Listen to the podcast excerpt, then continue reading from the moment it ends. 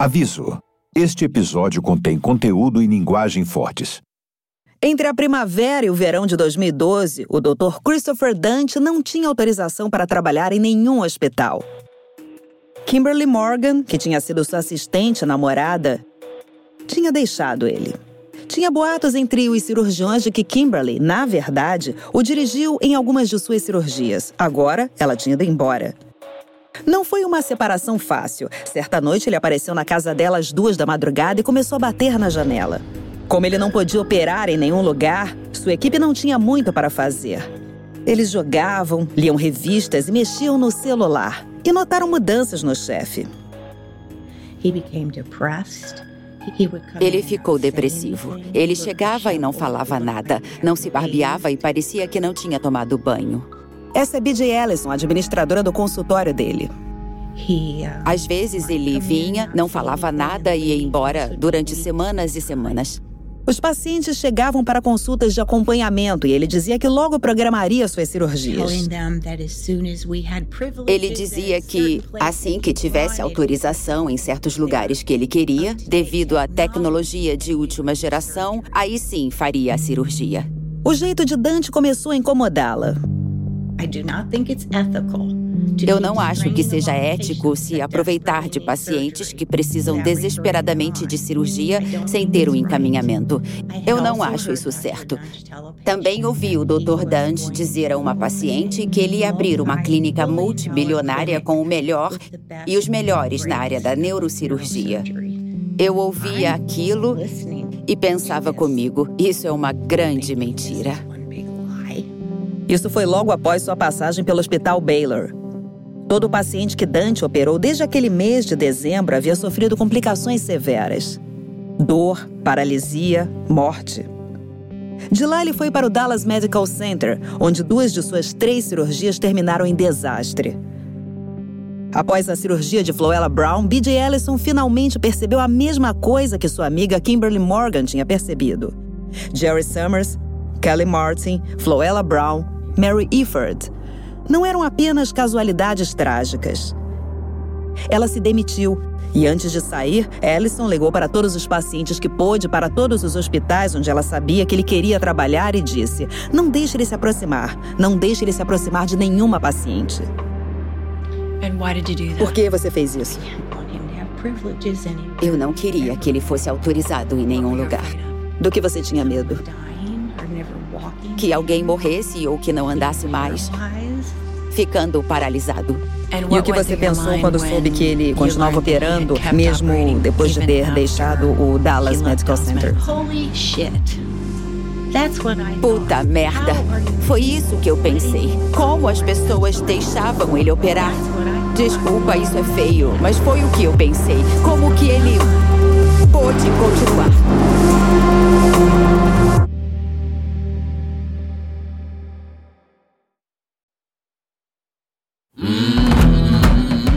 Para o Wondery. Eu sou Ana Cristina Roma e este é o Doutor Morte.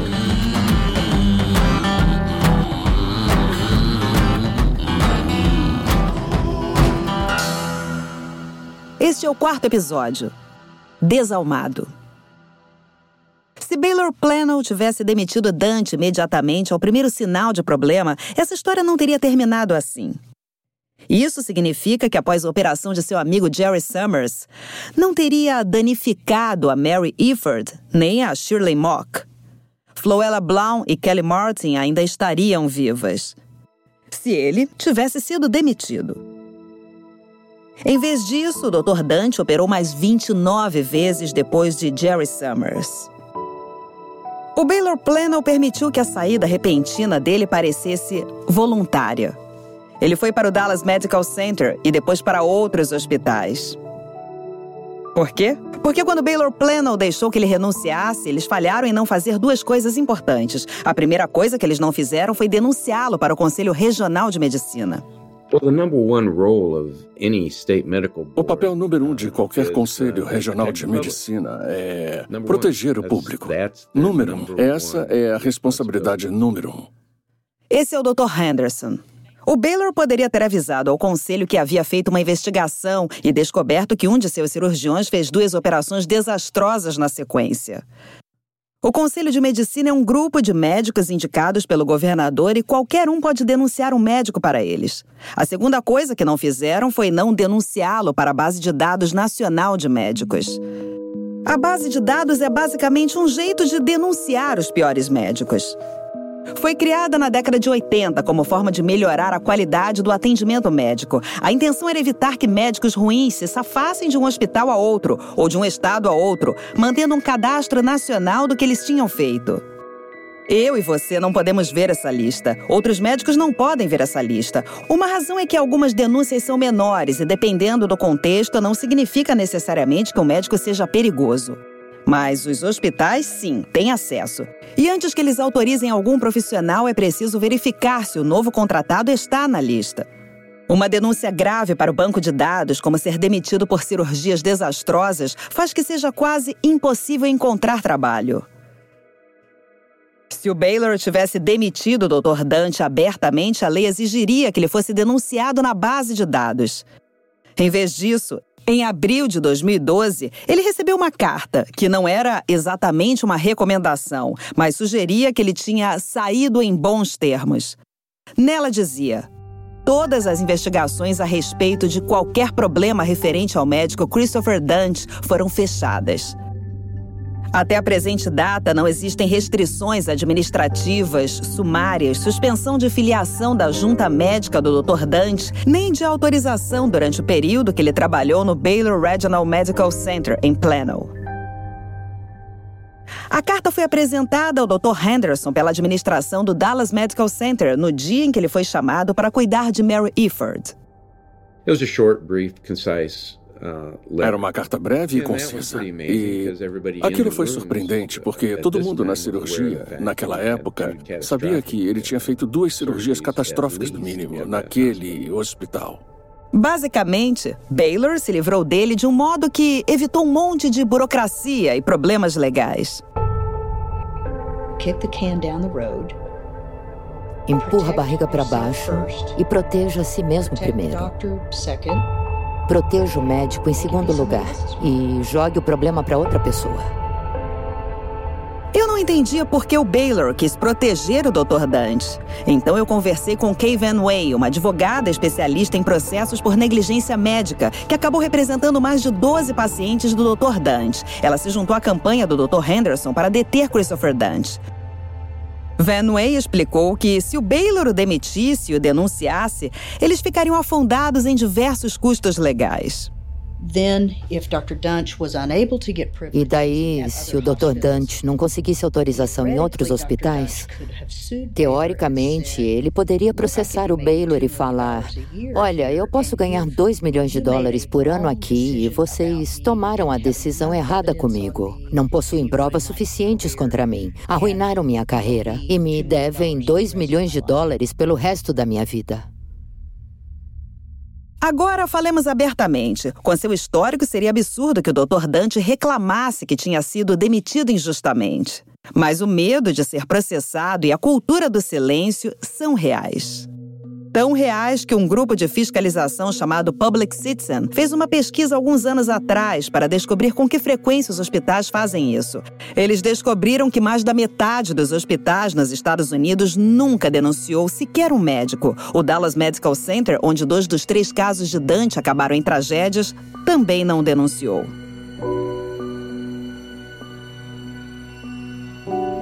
Você deve estar pensando se o nome dele foi parar na base de dados.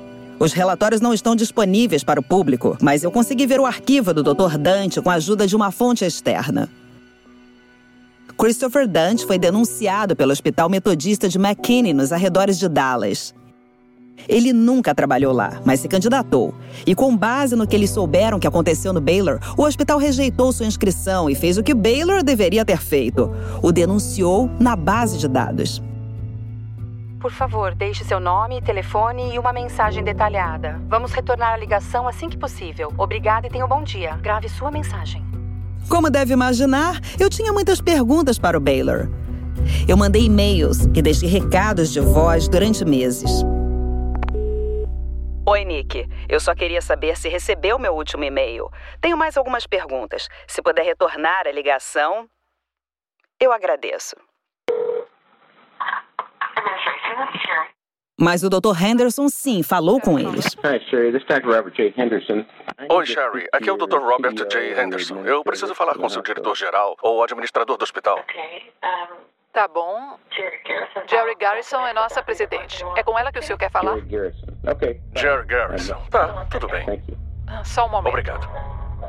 Isso foi no dia 30 de julho de 2012, logo depois do Dr. Henderson operar Mary Ifford no Dallas Medical Center.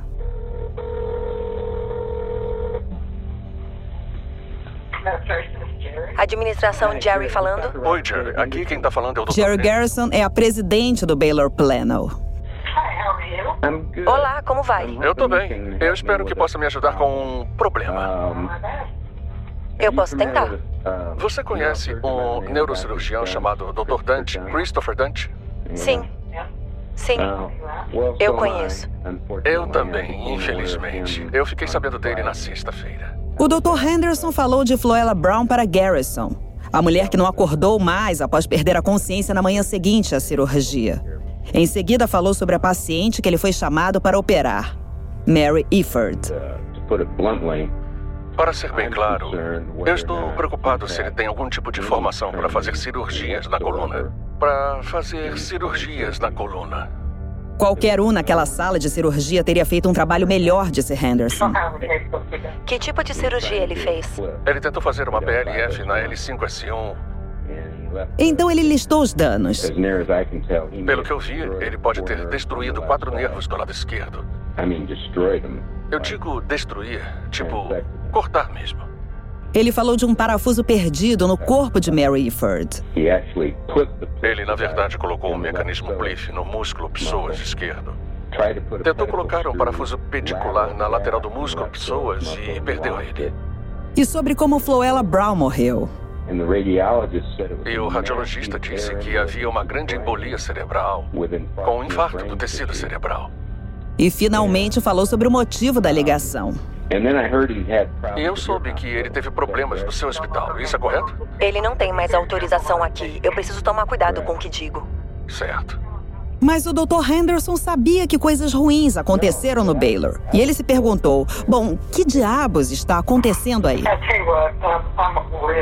É o seguinte, eu não fico à vontade falando disso, porque tivemos um procedimento bastante similar e fizemos nosso melhor esforço para garantir que ele não fosse autorizado em nenhum outro lugar. Em nenhum, nenhum outro lugar, porque esse cara é um maníaco e parece que é patológico e parece que ele conseguiu se safar desses problemas do seu hospital. Vamos esclarecer isso, ele não conseguiu. Não, não, não, eu quero dizer. Isso é tudo que eu posso falar. Eu tô tentando impedir esse cara de fazer cirurgias. Eu também. Em qualquer momento, em qualquer lugar. Eu ligo de volta. Agradeço. Obrigada, tchau. Obrigado, tchau. O Dr. Henderson nunca mais falou com Jerry Garrison ou qualquer pessoa do Baylor Plano. Eu também queria falar com Jerry Garrison.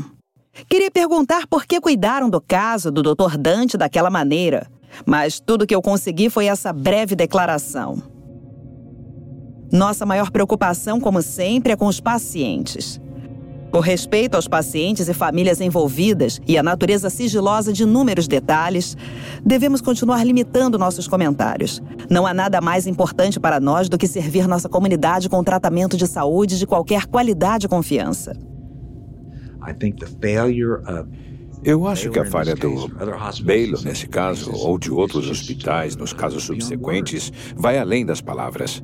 Alan Shokin era um médico do Conselho Regional de Medicina do Texas em 2012. Após receber a ligação de um colega cirurgião sobre Dante, Shokin decidiu denunciá-lo para o conselho pessoalmente. A primeira notificação formal recebida pelo conselho. Mas isso apenas deu início a um processo longo e complicado, porque denunciar um médico ao Conselho de Medicina dá início a uma investigação que normalmente demora meses. O ritmo de trabalho deles recebe muitas críticas, mas em muitos casos isso não é necessariamente ruim. Afinal, é uma acusação que pode destruir a reputação de um médico e seu sustento. Então a investigação precisa ser feita com cuidado. Mas se a denúncia tivesse partido do Baylor e se eles tivessem mostrado que descobriram, o conselho poderia usar a informação que os hospitais já conheciam. E com um grande motivo de preocupação, poderiam ter agido bem mais depressa. Depressa quanto? Se o Baylor tivesse avisado o conselho logo no início. Eu posso dizer que o conselho teria se reunido em poucos dias para pedir uma suspensão imediata. Nossa. Isso pode ser feito com ou sem aviso. Se alguém é tão ruim, o conselho pode dizer: pare agora. Você pode voltar aqui a dizer que estamos certos ou errados, mas pare agora, para proteger o público. Eles demitiram ele em março, abril de 2000, de 2012. Então quer dizer que se eles tivessem informado o conselho, ele poderia ter parado dias depois disso. Deviam ter feito isso. Não deviam ter medo de fazer isso. O que podia acontecer com o processo? Por favor, dinheiro? Tinha gente morrendo e não disseram nada por medo de um processo. Eu sei que não pode falar em nome do Baylor, mas eu fico pensando. Por que o protegeram? Qual era o envolvimento deles? Iam demiti-lo? Então, o que eles poderiam ganhar ao não denunciar ele? I have no idea. Eu nem imagino. Talvez, como disseram, não queremos essa bagunça. Eu não imagino. E acha que isso acontece muito? Yes. Sim.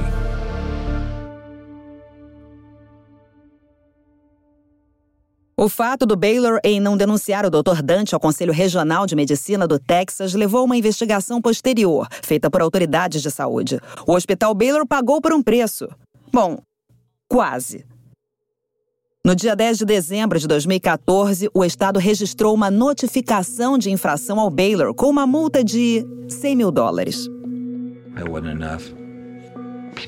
Não foi suficiente. Pessoas morreram e continuarão morrendo. É chocante e indescritível. Foi uma falha moral, uma falha humana. O sistema existe para impedir esse tipo de coisa. As pessoas que tiveram chance de fazer o sistema funcionar o ignoraram. Quase exatamente um ano após o Baylor ser multado, a notificação de infração e a multa foram retiradas.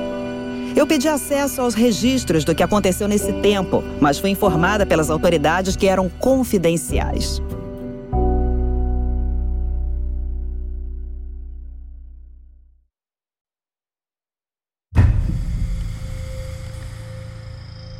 Os hospitais não faziam nada para impedir o Dr. Dante e, sem denunciá-lo na base de dados, não havia como ninguém saber até que ponto as coisas eram ruins mesmo. Não havia nada na ficha do Dr. Dante. Esse é o Dr. Randall Kirby. Como Dante não era denunciado, ninguém estava ligando os fatos. Mas então Kirby teve um encontro ao acaso na sala dos médicos de outro hospital de Dallas em julho de 2012. Ele é um cirurgião de coluna. Eu sou um cirurgião vascular. O Dr. Robert Henderson, o médico que tinha começado a pesquisar o passado de Dante e estava trabalhando no mesmo hospital no mesmo horário. Tínhamos que ficar na mesma sala dos médicos, esperando os quartos serem liberados. Era uma sala pequena no Pine Creek Medical Center. E como eu sabia que o Dr. Henderson tinha feito a cirurgia de recuperação na senhora Elford, eu fui falar com ele quando o vi sobre o que aconteceu lá. Notícia ruim se espalha depressa em Dallas. Ele tinha entrado em contato com outros pacientes que sofreram danos pelas mãos do Dr. Dante. E ele conhecia melhor os detalhes do que tinha acontecido no hospital de antes. Ele sabia da minha situação com a senhora Eford. Ele é um cirurgião extremamente conservador e mais velho. Ele não fala tanto quanto eu. E para ele ficar irritado com uma coisa é algo muito, muito incomum. Os dois formavam uma dupla em comum. Kirby fala bastante, com empolgação. Henderson é mais quieto e reservado. Os dois resolveram ligar para o Conselho Regional de Medicina do Texas. Eu falei, olha, tivemos resultados desastrosos no Baylor Plano. Ele não foi denunciado na base de dados. Tivemos resultados desastrosos no Dallas Medical Center. E falei que precisava ser detido. Eu disse que ele não apenas deveria ser proibido de entrar numa sala de cirurgia, mas também não deveria avaliar e nem interagir com pacientes. Ponto final. Até ele ser completamente avaliado do ponto de vista mental e de capacidade. E o que eles disseram? Disseram que iam retornar minha ligação. E muito obrigado por denunciar o problema. E a conversa terminou bem aí. Eles não quiseram ouvir e acharam que tinha pouca coisa para agirem. Tinham dois pacientes mortos e tinham um tetraplégico e um paraplégico. Não era o bastante para agirem? Não era o bastante para agirem.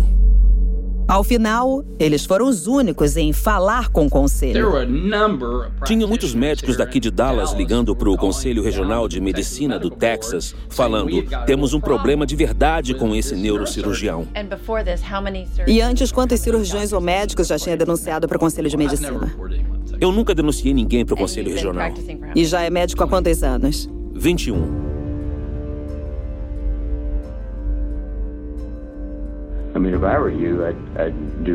Bom, se eu fosse você, eu faria todo o possível para para falar.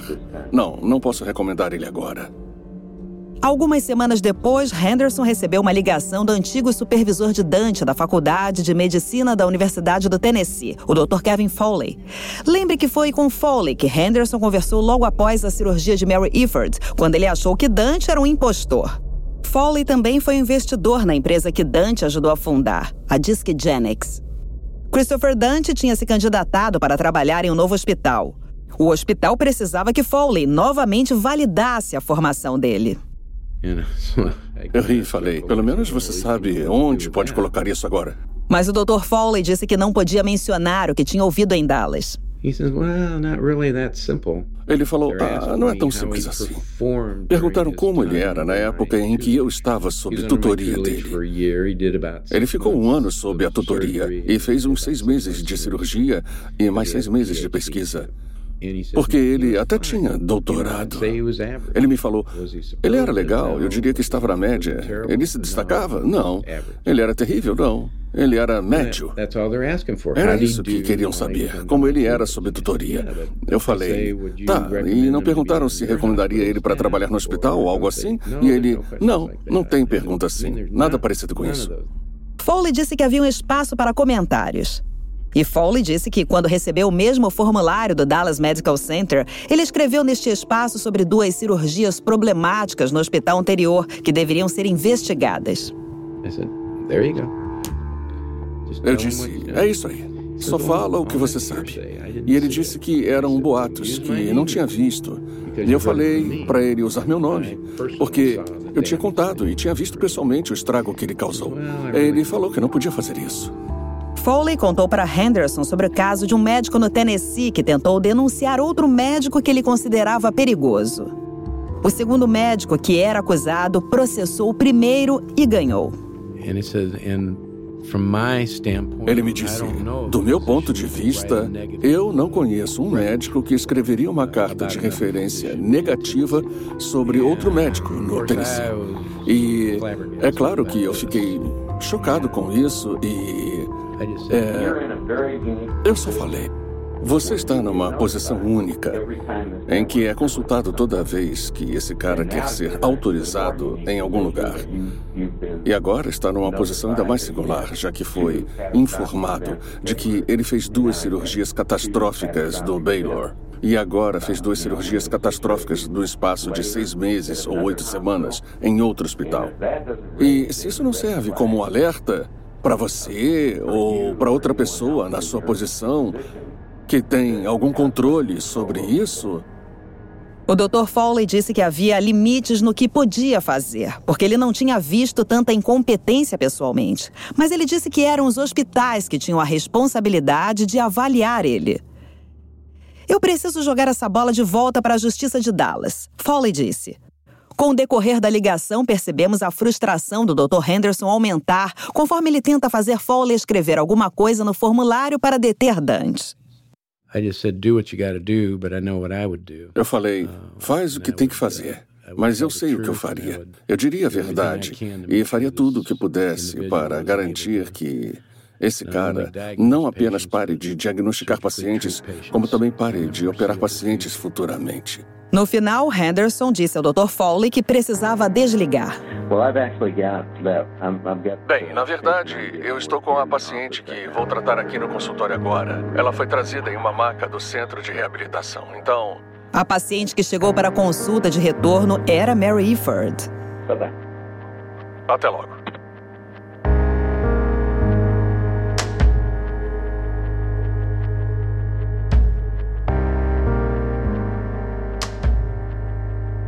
O Dr. Foley não quis falar comigo e nem outra pessoa da Universidade do Tennessee. Eu recebi uma carta longa sobre a insatisfação deles com a cobertura da mídia feita sobre as relações entre o Dr. Foley e Christopher Dante, que dizia: O Dr. Foley não pretende dar entrevistas relacionadas a este assunto.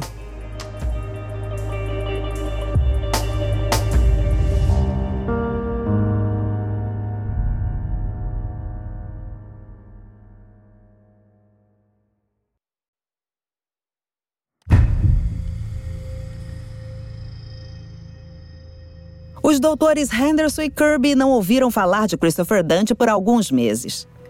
Imaginaram que ele finalmente estava acabado, que seus erros médicos tinham vindo à tona e que ele não operava mais.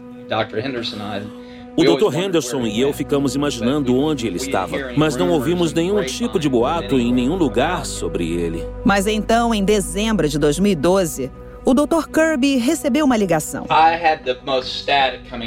Eu recebia mais informações porque eu estava autorizado em todo lugar onde ele operava, então trabalhava com os mesmos médicos e enfermeiras que tinham contato com ele. A ligação era para o Dr. Kirby ajudar com uma mulher que tinha sofrido danos severos de uma cirurgia na coluna. O nome dela era Jacqueline Troy. A operação dela foi num lugar chamado Legacy Surgery Center, em um subúrbio ao norte, mas ela havia sido levada de ambulância para um hospital grande em Dallas. A incisão dela estava muito infeccionada, as cordas vocais cortadas e tinha um buraco em sua traqueia. O Dr. Kirby teve um palpite de quem tinha feito a cirurgia. Perguntei se tinha sido o Dr. Dante. Ele acertou. Eu conhecia o médico que dirigia o Legacy Surgery Center em Frisco. Eu liguei para ele e falei: é melhor afastarem ele o mais rápido que vocês conseguirem, o que não fizeram. Jacqueline Troy sobreviveu, mas hoje sua voz não passa de um sussurro rouco. Porque suas cordas vocais nunca se recuperaram Kirby e Henderson continuaram pressionando o Conselho de Medicina, mas sentiram que não dava resultados. Então, seis meses depois, eu fui convidado para ir a um bom restaurante aqui em Dallas, o Old Warsaw, para conhecer o Dr. Dante e ele seria apresentado como o novo cirurgião de coluna do University General Hospital. O hospital se chama University General, mas não é filiado a nenhuma universidade.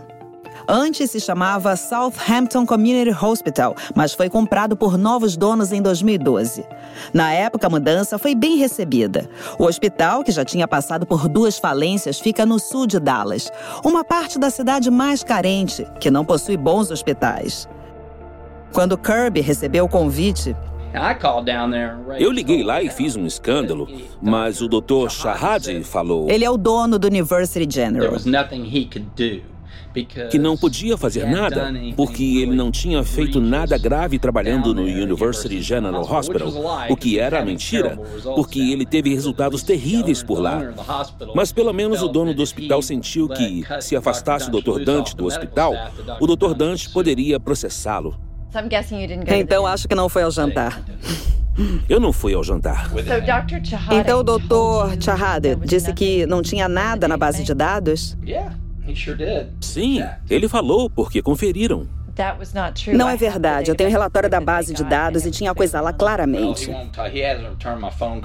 Bom, ele não retornou minhas ligações em dois anos porque porque ele me disse Randy, Randy, Randy. Não podemos fazer nada com ele. Ele tem a ficha limpa, mesmo com essas complicações, e ele vai processar o hospital se dispensarmos ele. Menos de duas semanas depois, no dia 13 de junho de 2013, os medos do Dr. Kirby se concretizaram. O dono do hospital ligou para ele. Ele disse: Randy, você estava certo. Estamos com um problema e você é o único que pode resolvê-lo. Jeff Glidewell tinha fraturado as costas em um acidente de moto mais de uma década antes. Desde então, ele vivia descapacitado. Em 2012, ele descobriu um nervo comprimido no pescoço. Quando você tem um disco que comprime os nervos, parece que está sendo eletrocutado. Ele precisava achar um neurocirurgião que aceitasse sua cobertura médica. Depois de pesquisar no Google, ele acabou no website de Christopher Dante. Uh, no site dele, ele tinha um, um doutorado e era neurocirurgião, clínico geral.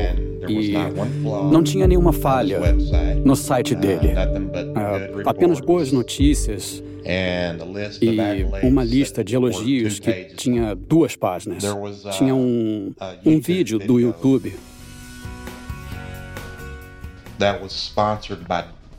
Que era patrocinado pela Best Docs Network e parecia que ele tinha ganhado um prêmio ou estava sendo entrevistado, sendo filmado para mostrar como ele era um bom médico. É um milagre. É tudo o que eu posso falar. O Dr. Dante é um ótimo homem. Eu não sabia que tinha sido feito por uma empresa paga para, para cuidar do site dele. O Dr. Dante não tinha ganhado nenhum prêmio. O vídeo era um comercial disfarçado para parecer uma homenagem. Eu acho que ele é o melhor médico que alguém pode procurar. E se você tiver os problemas que eu tinha, sabe? É só ligar para ele, porque ele vai te curar. E mais, há uma coisa estranha na apresentação do Dr. Dante. Não é tão sofisticado como a sua publicidade. Bem, esse é um tipo de doença degenerativa e os ossos e também os ligamentos são afetados por isso. O vídeo ajudou a convencer Glidewell de que ele tinha achado o cara certo. E ainda mais depois de conhecer o Dr. Dante pessoalmente. Eu fiquei tão contente com a conversa com ele que eu liguei para minha esposa, para minha mãe e falei e falei para elas: "Olha, eu acho que encontrei alguém que pode me atender e curar o meu pescoço." Quando o dono do University General ligou para o Dr. Kirby, ele disse que o paciente tinha um corpo estranho retido no pescoço. Mas era muito pior que isso. O Dr. Dante deveria tirar um disco doente da coluna cervical. O Dr. Dante fez uma incisão no pescoço no lugar errado totalmente desorientado. E daí foi para o lobo esquerdo da glândula da tireoide do Sr. Glidewell e a destruiu. E aí o Dr. Dante prosseguiu e cortou a lateral do esôfago do Sr. Gladwell, que é o tubo de comida que vai da boca até o estômago. E daí ele resolveu abrir um buraco no pescoço, ao lado de onde deveria ser. Ele fez um buraco do tamanho de duas bolas de ping-pong no pilar músculo-esquelético do lado esquerdo do pescoço do Sr. Gladwell. E no processo atingiu a artéria vertebral esquerda, que é uma grande, é uma grande artéria que sangra demais. E para parar o sangramento, o Dr. Dante pegou uma esponja e enfiou no buraco.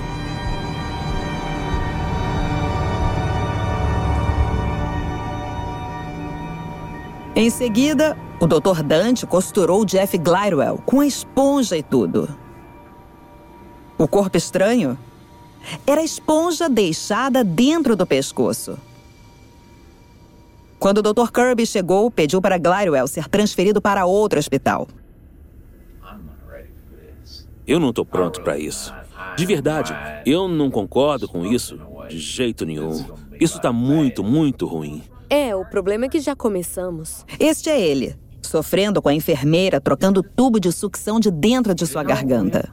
Vai logo com isso. Vamos lá.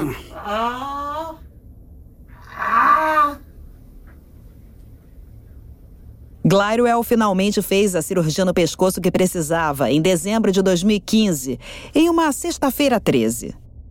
Ele achou que não poderia ter mais azar.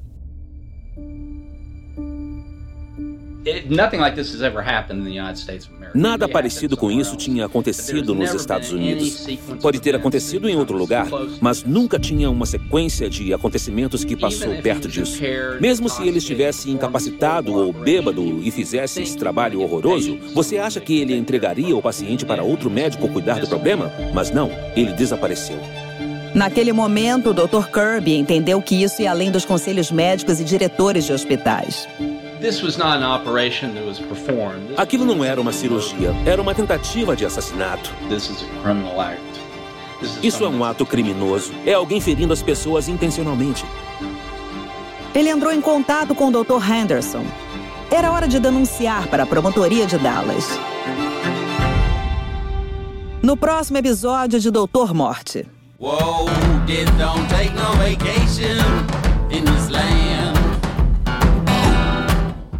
Para Wondery, esta é a parte 4 de 6 de Doutor Morte. Uma minissérie investigativa sobre o sistema que falhou em proteger 33 pacientes em Dallas. Doutor Morte foi escrito e pesquisado por Laura Beale e apresentado por mim, Ana Cristina Roma. Sonorização de Jeff Schmidt. Consultoria da história de Jonathan Hirsch. Produtor associado Palavi Cotamasso. Produção executiva de George Lavender, Marshall Lowe e Hernan Lopes para Wondery.